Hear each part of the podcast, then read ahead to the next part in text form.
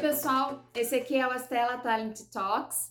Eu sou na Resende, eu respondo pela área de talentos da Astela e esse aqui é o espaço que a gente tem para falar sobre gestão de pessoas. Hoje eu vou trazer para vocês uma dificuldade sobre a qual eu já ouvi muitos líderes conversando comigo ao longo dessa minha carreira, que é a seguinte reclamação, a seguinte indignação, para ser bem sincera. Eles me dizem assim, Ana, eu dou feedback para o meu time e o meu time continua dizendo que não recebe feedback. Vocês já passaram por isso? Já escutaram esse tipo de reclamação alguma vez na história de vocês? Eu já escutei bastante.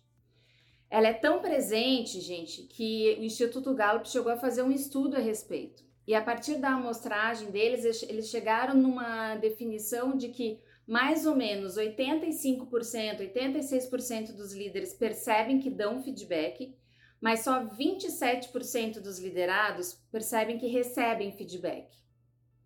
A gente pode traçar aqui N hipóteses para tentar explicar essa dissonância. O que normalmente eu escuto é o líder dizendo que essa geração é insaciável por feedback, ou ah, se eu não falo para o meu liderado, isso aqui é um feedback, ele não entende que o que eu estou fazendo é feedback.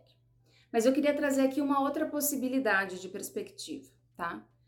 Na minha leitura, quando o líder diz que dá feedback, o líder está pensando em situações do tipo: nossa, você fez muito bem, nossa, que apresentação ótima, é, arrasou, uhul, fez vendas, bate sininho. O líder está pensando numa coisa assim. E o liderado está pensando na eficiência que esses feedbacks têm para ele.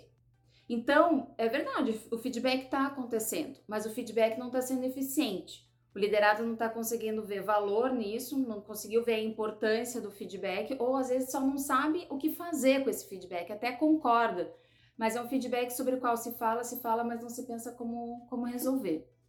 Então, ao invés de eu falar aqui para vocês nesse vídeo de feedback sobre metodologias de feedback, que é algo que se vocês colocarem no Google vocês vão encontrar SCI, saia, estável, tcharanã, eu quero falar para vocês sobre o feedback efetivo, que também é um assunto batido, mas gente, feedback ainda é um grande problema nas organizações.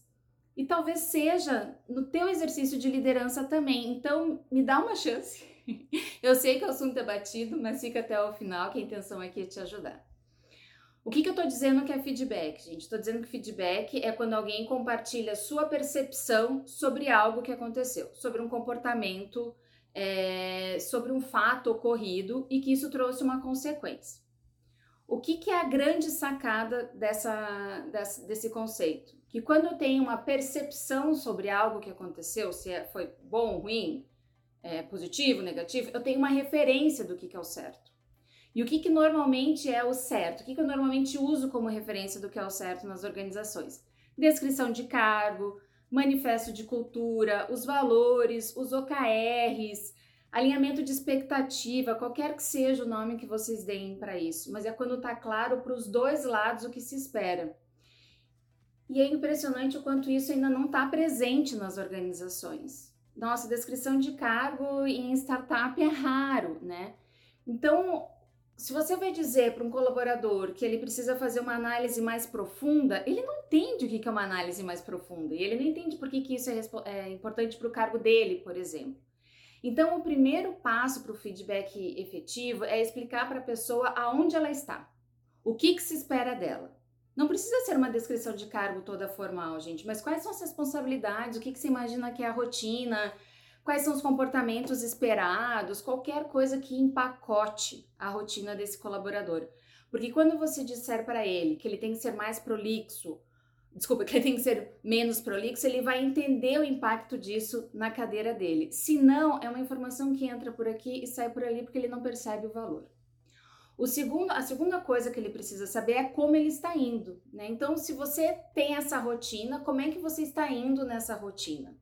Aí sim é onde a gente diz que é o filé mignon, é o tal do feedback, né? Que é quando você compartilha essa percepção que você está tendo.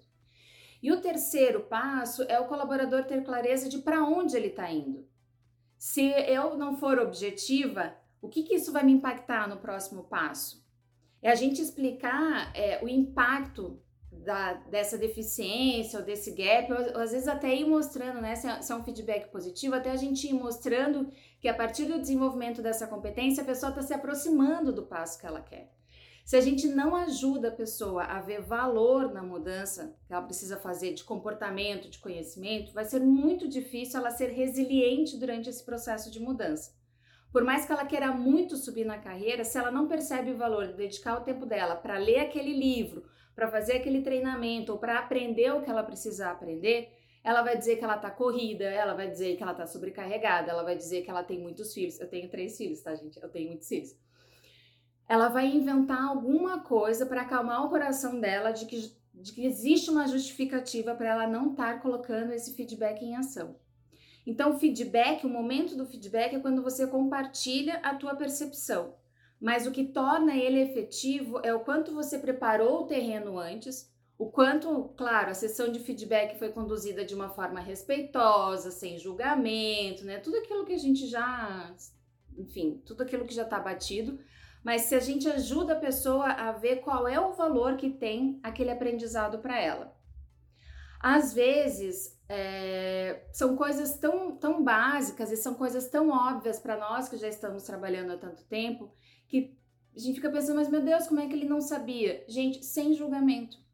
Quanto mais vocês tiverem conversas de alinhamento de expectativa, de vocês conhecerem o time de vocês, de vocês estarem realmente ali com escutativa, entendendo quem é aquele indivíduo único na frente de vocês, mais vocês vão conseguindo também adaptar a conversa, adaptar o contexto, adaptar a postura para aquele colaborador.